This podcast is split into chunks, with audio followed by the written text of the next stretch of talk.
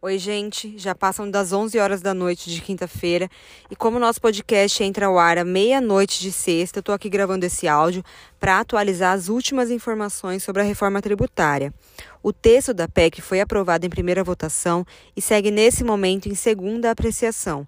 A proposta votada cria uma cesta básica nacional com alíquota zero.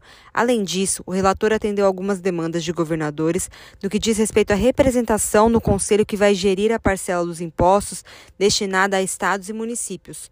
Nosso primeiro podcast foi gravado na tarde dessa quinta-feira e mostra como a reforma pode impactar Mato Grosso e as tentativas do governador Mauro Mendes de mudar alguns trechos do texto. Vale lembrar que a matéria ainda vai ao Senado e, se for alterada, retorna para a Câmara. Então, muita coisa pode mudar. A expectativa do governador é que os senadores ouçam os pleitos de Mato Grosso. Fique agora com o episódio dessa semana de Ouça Direto.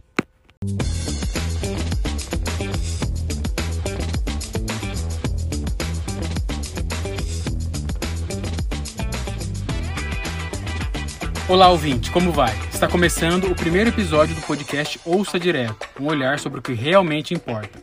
Este projeto é uma realização do site Olhar Direto e vai ao ar toda semana nos principais tocadores de podcast. Eu sou o Lucas Bólico e ao meu lado está também a jornalista Isabela Mercury. Aqui nós teremos a missão semanal de apresentar e debater os principais assuntos da semana na política de Mato Grosso. Oi, Isabela, tudo bem? Oi, Lucas. Oi, ouvintes. Para nossa estreia, acho que não tinha como ter um assunto mais importante e mais complicado que esse. Vamos falar da polêmica reforma tributária e suas implicações em Mato Grosso, ou melhor, como a mudança no atual modelo de cobrança de impostos vai impactar a vida de todo mundo. É, mesmo quem ainda não entende muito do assunto, já ouviu falar em reforma tributária. Esse tema está em debate no Brasil há pelo menos três décadas e acho que não tem ninguém que defenda o atual modelo de cobrança de impostos. Mas vamos lá. Se tem consenso que a reforma é necessária, por que ela ainda não sai do papel? Porque um novo desenho de tributação esbarra em interesses de todos os setores da economia e entre os entes federativos. Se eu falar que a reforma tributária provoca uma queda de braço no Brasil, ainda assim eu vou estar tá pegando leve, porque uma queda de braço ela é travada por dois lados, né? E aqui a gente está falando de múltiplos interesses conflitantes. O consenso sobre a necessidade da reforma tributária se deve ao fato do nosso modelo de cobrança atual ser atrasado e muito complicado. Só para ter uma ideia, hoje nós temos três impostos federais, um estadual e um municipal, que devem ser alterados por essa reforma. Cinco pode até parecer pouco à primeira vista, mas pense, por exemplo, no caso do imposto estadual, o ICMS. Cada estado tem autonomia para legislar sobre ele. Então, nós temos 27 ICMS diferentes no Brasil, com regras e alíquotas próprias. Imagina a dor de cabeça que isso dá para quem quer empreender. Imagina a confusão para as empresas de fora que querem investir no Brasil. Agora vamos colocar nesse contexto que, além da confusão de impostos, nosso atual modelo arrecada na produção. Então, há pagamento de impostos por cada etapa pela qual um produto passa até chegar no consumidor. Isso significa, muitas vezes, uma cobrança de imposto sobre imposto. Complicou? Peraí que eu vou tentar ilustrar. Imagina que uma fábrica paga impostos para adquirir insumos, é, matéria-prima, né, para produzir algo. Vamos supor um chinelo. Quando essa produção é finalizada, ela é vendida para uma grande loja, uma atacadista. Quando a atacadista vai comprar esse chinelo, ela vai pagar uma alíquota imaginária aqui, 10% sobre o valor total do chinelo, que já inclui um imposto que foi pago lá na compra da matéria-prima. Depois, quando essa atacadista for vender para uma loja menor, uma varejista, a varejista vai pagar também uma alíquota imaginária, 10% sobre esse valor total, que já está englobando outros dois impostos. E aí, quando chegar no consumidor, o consumidor vai pagar uma alíquota em cima desses três impostos. Ou seja, no final das contas, é impossível saber quanto é que foi pago de tributo nesse produto ao longo desse processo todo. Tá, então vamos lá. Para resolver essa bagunça toda, a reforma tem como eixo unificar esses cinco impostos em um só e cobrar no destino final, e não mais na origem. Ou seja, não vai ter mais essa tributação em todas as etapas. Isso vai ser resolvido com créditos tributários, então a gente não vai ter mais imposto sobre imposto. E aí qual vai ser o imposto único? O IVA, Imposto sobre Valor Agregado. Assim fica mais claro quanto foi pago de imposto no produto final e fica mais simples para as empresas também lidarem com a carga tributária. Isso conceitualmente é uma boa ideia, principalmente pensando no ambiente de negócios nacional. O problema começa quando a gente parte para olhar a realidade de estados como Mato Grosso. E aí entra o nosso impasse aqui. Mato Grosso é um estado com uma população pequena, ou seja, a gente produz mais do que consome. E se a cobrança do imposto deixa de ser na produção e passa a ser no consumo, a arrecadação daqui tende a cair drasticamente. A Cefaz, por exemplo, está estimulando uma perda de 555 bilhões de reais em receita nos próximos 40 anos. Isso, na prática, é o quê? Menos dinheiro para educação, para saúde, para segurança, por exemplo, né? E esse é um dos motivos que tem levado o governador Mauro Mendes a tentar alterações no texto da reforma. Mas não é só isso. Outra queixa de outros governadores é com relação à perda de autonomia sobre os recursos, que passam a ser centralizados. E aí com isso acabaram os estados acabaram tendo uma vitória ali, que foi uma subdivisão no IVA. Antes o dinheiro ia ser arrecadado pelo governo federal e distribuído para os entes federativos. Agora não. Esse imposto vai ser dual. E aí tem uma parcela que é dos estados e municípios que vai para um conselho federativo e esse conselho federativo vai fazer a distribuição dos recursos. Só que isso ainda não é o suficiente. Tem outros problemas aí no meio da, dessa questão tributária, como a chamada guerra fiscal. O problema é basicamente o seguinte: o Brasil é um país gigantesco com desigualdades regionais e estruturais. Então, se uma empresa está estudando se instalar, ela vai fazer um levantamento das regiões. Vai ver onde tem mais mercado consumidor, vai ver, por exemplo, a estrutura para escoamento da produção dela, é, o melhor acesso a insumos e tudo mais. E aí ela tende a optar por locais mais bem estruturados, que é onde ela vai ter um faturamento melhor, vai perder menos recursos com essas questões logísticas e tudo mais. E aí que os estados periféricos fazem? Eles propõem uma redução de impostos para atrair essas empresas em troca de gerar emprego e desenvolvimento econômico. Esse é o conceito da guerra fiscal. Só que com impostos unificados e uma alíquota única, esses estados que têm desvantagem deixam de poder possibilitar esse atrativo para atrair empresas e, com o tempo, tendem a se desindustrializar e perder postos de emprego. Bom, tudo isso que a gente falou aqui é um panorama, digamos, ainda reduzido dos problemas da reforma. Falando só sobre Mato Grosso, a Isabela separou aqui alguns pontos apontados pelo governador como críticos e as saídas que ele defende. É, o governador Mauro Mendes né, e o governo do estado em geral apresentou quatro principais problemas dessa reforma tributária da forma que ela está sendo apresentada, né, por meio dessa PEC, essa proposta emenda à Constituição. O primeiro problema, como o Lucas disse, é a queda na arrecadação. E aí a proposta do governo para resolver esse problema é primeiro a manutenção do ICMS, ou seja, do imposto estadual até 2032. E aí, a partir de 2033, o início desse imposto unificado. Só que com retenção de 95% na origem e 5% para o destino. Ou seja, ainda manter esse imposto na produção. Aí, depois disso, uma transição gradual da tributação para o local de consumo em 23 anos. E a implantação também de um seguro-receita para cobrir essas perdas. O segundo problema, que é em relação à guerra fiscal, é o governo, inclusive, fala que o, o estado de Mato Grosso pode perder mais de 100 mil vagas de emprego, né? Porque essas empresas iriam embora do, do Estado. E a proposta é a criação de um crédito otorgado de 5% sobre o valor da operação para as indústrias da região Norte, Nordeste, Centro-Oeste e Espírito Santo, que são essas regiões que seriam mais afetadas com o fim da guerra fiscal. Além disso, que tenha um exista um fundo de desenvolvimento regional com participação da União e recursos compatíveis, mas gerência pelos estados e que fique fora do orçamento da União, não sendo possível contingenciar, ou seja, que isso não entre aí no possível teto de gastos. Já foi, já existe, né, os, os estados conseguiram também uma vitória com a criação do FDE, que é um Fundo de Desenvolvimento Estadual, que seria para compensar esses estados que teriam essas perdas. Só que os governadores ainda falam que o valor tá sendo, que está sendo estimado para esse fundo é muito baixo e eles querem que a gerência disso fique com os estados e não com a União. O terceiro problema apresentado pelo governo do estado é a extinção do FETAB, o Fundo Estadual de Transporte e Habitação. O FETAB é uma particularidade de Mato Grosso. Então, como a ideia é unificar, que seja uma regra só para o Brasil inteiro, o FETAB ficaria de fora disso. É, lembrando aqui o FETAB é aquela contribuição criada no governo Dante lá, que destina recursos para estradas e para habitação, né? Compensa essa perda de Mato Grosso com relação à arrecadação do ICMS. E aí ele acaba sendo um, um elemento importante na economia do Estado para manter a capacidade de investimento. A gente pode lembrar que, por exemplo, que nas obras, na época das obras da Copa, o governo do Estado, à época, aprovou uma legislação que permitia o uso dos recursos do FETAB nas obras, né? Isso já foi corrigido, já foi alterado, mas enfim, o FETAB é visto como importante para as economias do Estado. Assim. É, e aí a proposta do governo é que seja instituída uma contribuição para a infraestrutura e habitação em substituição ao FETAB, é, mas de uma forma nacional. O quarto problema apresentado é o prejuízo ao comércio local com as plataformas digitais. Então, o que o governo do Estado de Mato Grosso fala é que sem incentivos fiscais e tendo que pagar o imposto cheio aí, pequenas e médias varejistas não teriam condições de competir com o Mercado Livre, por exemplo.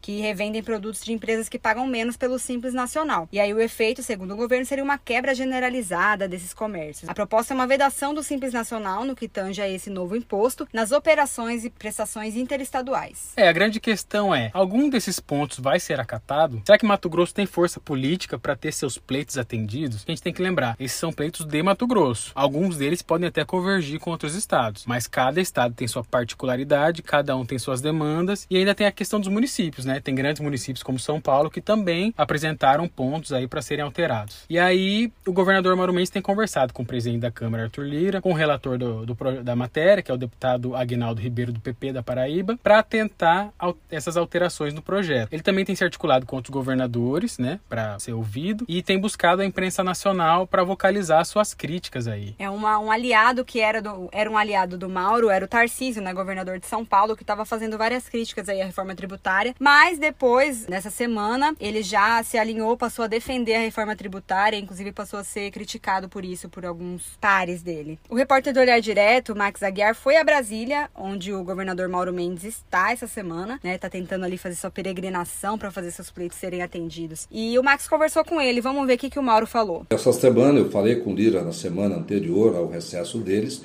mas nessa semana eu falei apenas com o relator Aguinaldo. Mas o clima que eu sinto aqui é que possa ter grande dificuldade. Mas o Congresso Nacional é o Congresso Nacional. Uhum. De um dia para o outro as coisas podem mudar, mas eu vejo dificuldade pela pouca compreensão que a maioria dos deputados tem e as poucas respostas que tem para muitas perguntas ainda não respondidas. O presidente da Câmara, Arthur Lira, tem concentrado esforços para votar a matéria nesse primeiro semestre, antes do recesso parlamentar, por entender que se ele deixar para o segundo semestre, a situação pode se tornar mais difícil, com novas pautas surgindo em menor ambiente político para essa aprovação. Além disso, ele tem um interesse pessoal, né, de que a reforma seja aprovada sob a sua presidência e sua articulação. Lembrando que a gente está gravando esse episódio na quinta-feira à tarde, a previsão é de que a primeira votação aconteça nessa quinta-feira mesmo à noite ou na sexta-feira. Na noite de quarta-feira, foi votado um requerimento que havia sido apresentado pedindo adiamento dessa votação da PEC, mas a proposta foi derrotada, o que frustrou a bancada de Mato Grosso. De qualquer forma, o assunto não termina aqui. Você pode estar ouvindo esse podcast antes ou depois da primeira votação na Câmara da PEC, mas o texto ainda vai para o Senado. Se tiver alguma alteração no Senado, ele volta para a Câmara. Então, muita água ainda vai rolar por debaixo dessa ponte. É, e olha que todas essas questões que a gente apresentou até aqui, elas são referentes às discussões federativas, ou seja, a distribuição de recursos entre União, Estados e municípios. Há ainda um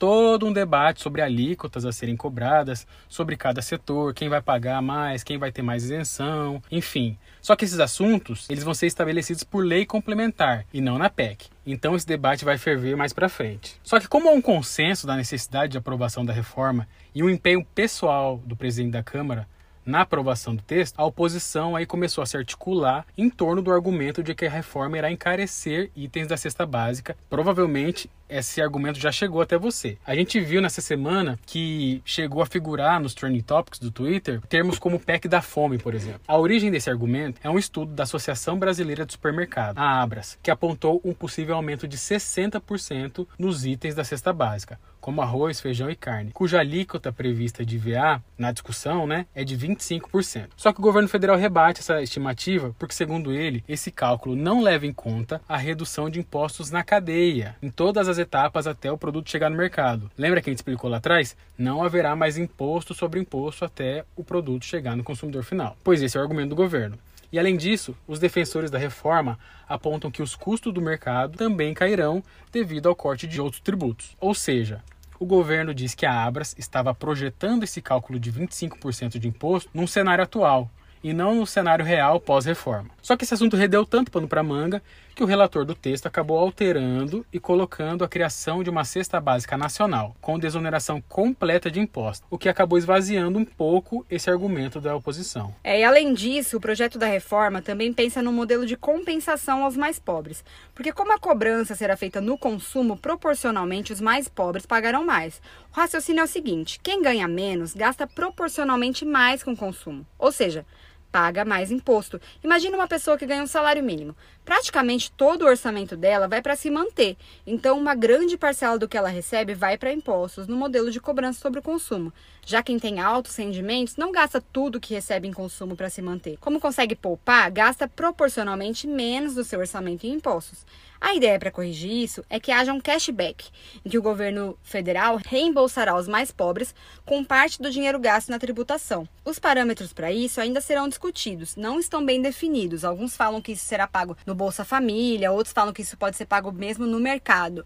O governador Mauro Mendes, inclusive, também fez uma crítica a esse cashback, questionando quem que vai definir quem vai receber o cashback e como vai receber o cashback. É, esse argumento aí de que a reforma vai piorar a vida dos mais pobres acabou sendo abraçado pelo governador nesses últimos dias, nesse debate dele contra alguns pontos da reforma, né? Ele chegou inclusive a gravar um vídeo com o deputado Abílio Júnior, em que ele fala dessa suposta penalização a quem tem uma menor renda. Em entrevista ao Olhar Direto, ao Max, lá em Brasília, o governador voltou a falar sobre esse assunto. Vamos escutar um pouco o que ele tem para dizer.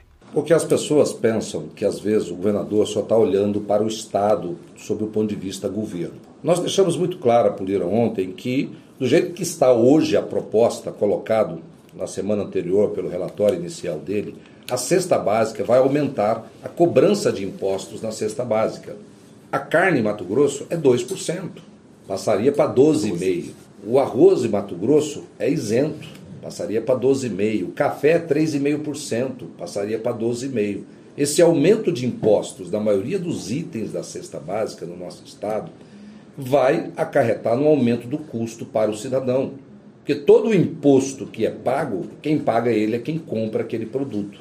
Seja alimento, seja uma roupa, seja um carro, o imposto vai estar dentro daquele preço pago pelo cidadão. Não é só o agricultor, né? Não é Muita só o gente agricultor. tá achando que é quem planta soja que quem vai planta afetado. soja, quem planta milho, todos estão sendo penalizados. Então nós achamos que tem que ter uma razoabilidade e principalmente não penalizar aquelas pessoas que ganham menos e têm menor condição. O Mauro trouxe dados do possível impacto disso em Mato Grosso, porque, como já dissemos, cada estado tem sua autonomia sobre o ICMS e sobre as isenções fiscais. Então, os valores divergem de estado para estado. Mas há também quem enxerga um certo exagero nas falas de Mauro, como o deputado federal Emanuelzinho, do MDB, que é adversário do governador e é vice-líder do governo na Câmara, né? Do governo federal. Do governo federal. E que disse que o Mauro exagerou nos números apresentados. Vamos ouvir o que ele disse para a nossa repórter Érica Oliveira. Veja, são dados da Fazenda do Estado. E aqui eu tenho que abordar minha posição política, não se dá para confiar. O, o, governo Mauro Mendes, em várias peças orçamentárias, já, já superestimou receita de um lado, subestimou é, é, despesa de outro, então não dá para se confiar nesses dados. Então a gente está estudando. Outra pessoa que afirmou que o Mauro faz um terrorismo com os números foi o deputado estadual petista Lúdio Cabral. Ele também conversou com a Érica. Vamos ouvir um pouquinho.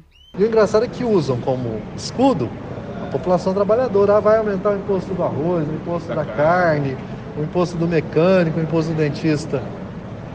Ontem o relator deixou claro no texto dele, ó, cesta básica, alíquota zero. E agora?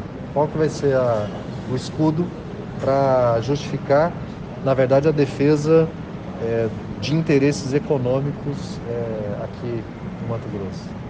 Bom, a gente também não pode deixar de apontar que há toda uma disputa nacional por espaço nesse momento no campo da direita e da centro-direita. Como o ex-presidente Jair Bolsonaro está inelegível, não há uma definição de quem vai ser o candidato desse bloco nas próximas eleições presidenciais. E o tema reforma tributária é um prato cheio para políticos marcarem posições junto ao empresariado e aos eleitores. Tanto que a mudança de postura do Tarcísio, se mostrando mais a favor da reforma, acabou desagradando o núcleo bolsonarista, digamos digamos assim, mais radical do PL. Houve uma discussão bem acalorada, o vídeo chegou a viralizar nas redes sociais e isso tem dificultado uma unificação do discurso, né? Porque o Tarcísio, por exemplo, defende que a direita não pode abrir mão do argumento de defender uma reforma tributária, que é o que é consenso, pode melhorar a vida, o ambiente de negócio do Brasil e tudo mais. Já a, o núcleo mais próximo do Bolsonaro e de uma direita um pouco mais radical defende que o posicionamento do PL seja contra a reforma de maneira geral e que o projeto não avance.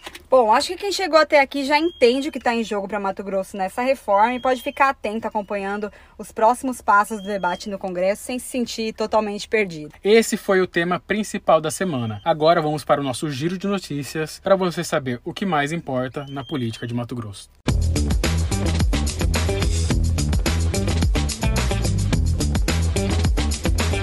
O Tribunal de Contas da União anulou todo o processo de concessão do Parque Nacional de Chapada dos Guimarães, que havia sido vencido pela empresa Parques Fundos de Investimento em Participações em Infraestrutura. Colocando de volta no páreo da disputa a MTPAR, empresa pública do governo de Mato Grosso. O TCU determinou a publicação de um novo edital e o governador Mauro Mendes comemorou a decisão.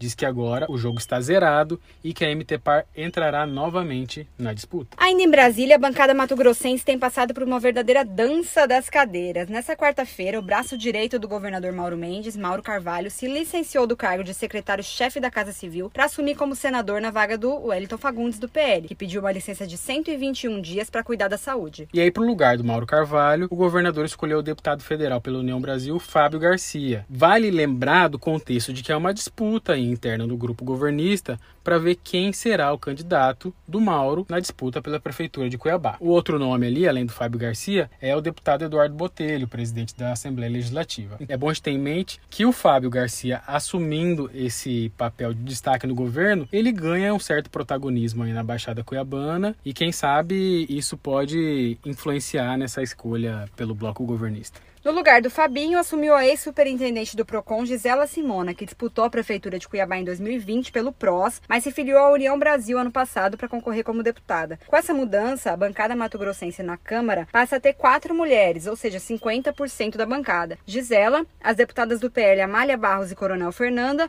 e a Flavinha Rodrigues, do MDB, que era vereadora em Colíder e assumiu quando o deputado do MDB Juarez Costa se licenciou no final de maio. Saindo de Brasília, olhando um pouco para Cuiabá, tem treta treta rolando na Câmara dos Vereadores. Sempre tem uma treta rolando na Câmara, né? É, e dessa vez ela é relacionada à vereadora Edna Sampaio, a única do PT na Câmara de Cuiabá. Ela foi acusada recentemente pela sua ex-chefe de gabinete por uso indevido da verba indenizatória e também de ter demitido a funcionária grávida. Na prática, a acusação é de que a ex-chefe de gabinete, Laura Natasha, depositava mensalmente 5 mil reais de verba indenizatória que recebia da Câmara em uma conta da vereadora. Aí, nessa semana, a Laura protocolou novos documentos à comissão de ética, porque ficou insatisfeita com o depoimento da Edna na semana passada. A comissão analisa uma representação contra a vereadora. E a Edna tem tomado como defesa a estratégia do ataque, né? Na última semana, ela chegou a dizer que quem havia exonerado a Laura enquanto estava grávida tinha sido o presidente da Câmara, Chico 2000, e ainda afirmou afirmou que o próprio Chico já havia sido acusado de rachadinha. O presidente da Câmara ficou furioso e determinou que a Secretaria de Apoio Legislativo apure se houve alguma investigação sobre o tema em seus cinco mandatos como vereador. É, o curioso é ver que a vereadora não tem adotado uma estratégia de defesa muito clara. Ao invés de se ater ao processo, de rebater as acusações em si, ela acaba criando ainda mais inimizades com os colegas vereadores, que são, no final, né, os que vão analisar o processo dela e uma possível cassação. É, a gente tem que ter em mente que um processo desse, ele tem argumentos jurídicos, mas a decisão é política. Ela é exarada ali pelos pares da vereadora. Um outro exemplo de julgamento feito por pares está acontecendo na Assembleia Legislativa de Mato Mato Grosso. O deputado estadual Gilberto Catani, do PL, sofre um processo disciplinar que investiga quebra de decoro por ataque a mulheres, quando ele comparou mulheres a vacas. O parlamentar, no entanto, tem adotado uma estratégia oposta à de Edna. Ele abaixou um pouco ali a temperatura, chegou a se desculpar e tem focado em responder a questões técnicas do processo. Ele conseguiu, inclusive, um relatório que foi, foi aprovado para afastar o deputado Wilson Santos da comissão. Bom, esse foi o giro de notícias do programa de hoje. Após o intervalo, vamos para o terceiro bloco.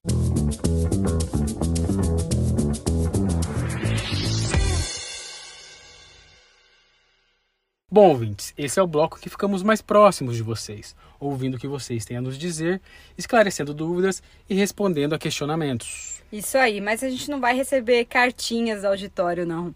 Nós selecionamos alguns comentários feitos nas redes sociais do site Olhar Direto para analisar por aqui. Tem algum aí já, Lucas? Eu tenho dois. Separei dois comentários aqui numa mesma matéria uma reportagem que fala que o governador Mauro Mendes fez aí alguns apontamentos com relação à reforma tributária. Em resposta ao mesmo texto, há um leitor que chama o governador Mauro Mendes de petista e outro que chama o governador de bolsominion. Eu não vou ler a íntegra dos comentários, mas eu separei os dois aqui porque eu acho que eles dão a medida de como está o debate hoje, principalmente nas redes sociais. Não há muito espaço para meio termo, nem para uma conversa mais aprofundada, fora desses rótulos aí mais superficiais. O primeiro comentarista provavelmente chama o governador de petista porque Mauro Mauro se diz favorável à reforma. E o outro provavelmente o chama de bolsonarista porque Mauro tem críticas ao atual texto. Bom, a gente passou bons minutos aí debatendo esse tema. Acho que vocês já conseguiram formar um conceito básico sobre isso e podemos virar a página. Vamos pro próximo comentário. Vamos, lá no Facebook do Olhar Direto, na matéria sobre a inelegibilidade do Bolsonaro, Thiago Delgado comentou assim: Olhar Direto, vocês poderiam fazer uma reportagem falando sobre a situação e denúncia que já está em investigação sobre os esquemas da vereadora por Cuiabá, Edna, sobre a denúncia de corrupção e esquema da vereadora. Bom, é, eu separei esse comentário também para mostrar, né, para falar que o Olhar Direto está acompanhando esse caso, já fez diversas matérias desde a denúncia, é, passando pelos depoimentos, pelos depoimentos da vereadora, pelos depoimentos da ex-chefe de gabinete. E a gente está acompanhando, inclusive falamos desse caso hoje aqui no podcast. É, às vezes a pessoa tá ali rodando feed e acaba não tendo a visão completa de tudo que sai no site, até porque sai bastante coisa mesmo. Então vale a pena sempre dar uma olhadinha lá e continuem comentando, porque quem sabe a gente acaba pescando um comentário de vocês e comentando aqui, beleza? Mas vamos mudar agora para dicas de leitura. Diga lá, Isa. É isso aí, sexta-feira, né? Então, final de semana chegando e a gente quer dar duas dicas de leitura para vocês. Uma de uma matéria que já saiu no Olhar Direto sobre a vinícola Locanda do Vale, que fica lá em Chapada dos Guimarães. Gente, ela é a primeira vinícola de Mato Grosso e tem feito um trabalho bem legal, com inclusive a possibilidade de visitação lá na vinícola. A outra matéria é sobre o tatuador Kevin, que fez uma série de tatuagens inspiradas em Cuiabá e na Cuiabania em si. Essa do Kevin ainda não saiu, mas vai sair esse final de semana. As duas matérias do Kevin e da vinícola de Chapada foram feitas pela repórter Bruna Barbosa. Bom, e termina aqui o primeiro episódio do podcast Ouça Direto. Esse programa é uma realização do site Olhar Direto. Ele tem roteiro e apresentação de Lucas Bólico e Isabela Mercury. A direção de conteúdo é de Ailton Marques. Esse episódio contou com a apuração de Max Aguiar e Érico Oliveira. Nós voltamos semana que vem lançando mais um olhar sobre o que realmente importa. Tchau, Isa. Tchau, Lucas. Tchau, ouvintes. Até semana que vem.